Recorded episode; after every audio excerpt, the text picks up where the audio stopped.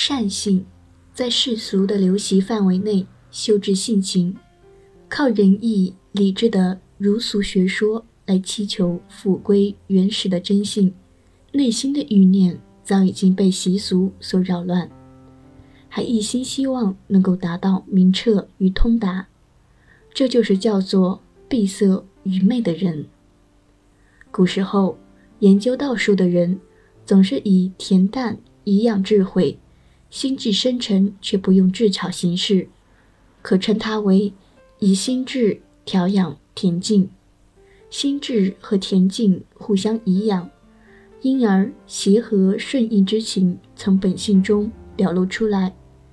德就是和谐，道就是顺应。德无所不容就是仁，道无所不顺就是义。义理彰明，因而物类相亲。这就叫做忠，心中醇厚朴实，而且返归本真，这就叫做乐。诚信显著，容易得体，而且合于一定的礼仪的节度和表征，就叫做礼。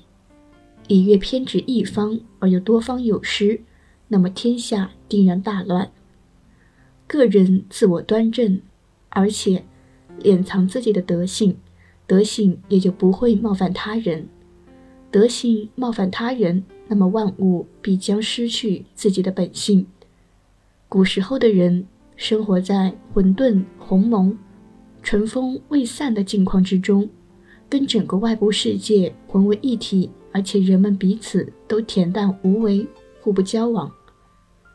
正是这个时候，阴和阳协和而又宁静，鬼神也不会干扰。四季的变化顺应时节，万物全不会受伤害，各种有生物的东西都能尽享天年。人们即使内存心智，也没有什么用处。这就叫做最为完满的浑一状态。正是这个时候，人们不知道需要做什么而保持着天然。等到后来，道德衰败。到了燧人氏、伏羲氏统治天下，事事顺利，却已经不能够浑然为一。道德再度衰退，到了神农氏和黄帝统治天下，世道安定，却已经不能顺遂民心与物情。道德再度衰退，到了唐尧、虞舜统治天下，开启了治理和教化的风气，醇厚朴质之风。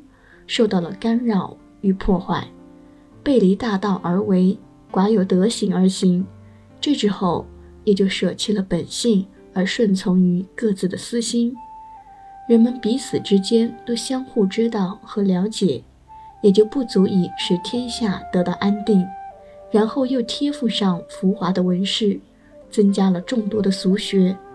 文饰浮华，毁坏了质朴之风。广博的俗学。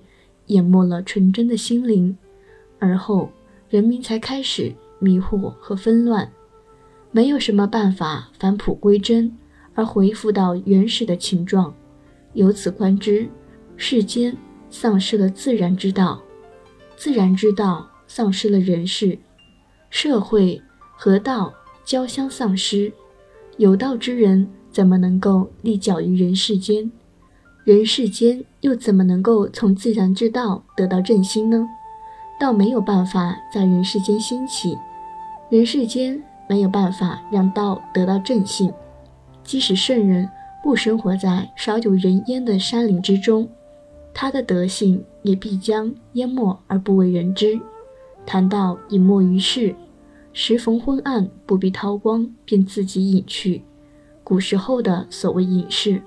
并不是为了隐伏深情而不愿意显现于世，并不是为了缄默不言而不愿意吐露真情，也不是为了深藏才智而不愿意有所发挥，是因为时运和命运的观望。